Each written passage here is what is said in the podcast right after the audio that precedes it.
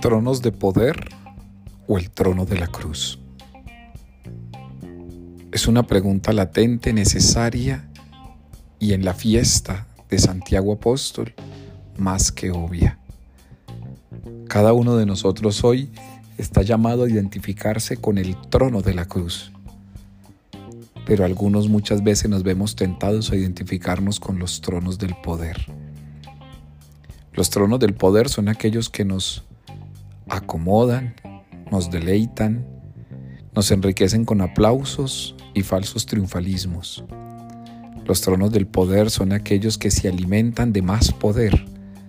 Son aquellos que nos hacen sentir y pensar que podemos dominar, manipular. Los tronos del poder son aquellos de los que no nos queremos bajar porque nos ofrecen seguridad, satisfacción.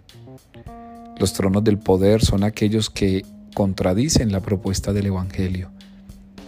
Los tronos del poder se identifican siempre con los grandes, con los que tienen, con los que pueden, con los que no enferman, con los que sienten que deben ser amados pero no llamados a amar. Los tronos del poder son sutiles, a veces son mezquinos, se esconden y se camuflan. El trono de la cruz se expone siempre. El trono de la cruz es humilde siempre. El trono de la cruz se humilla siempre. El trono de la cruz calla siempre.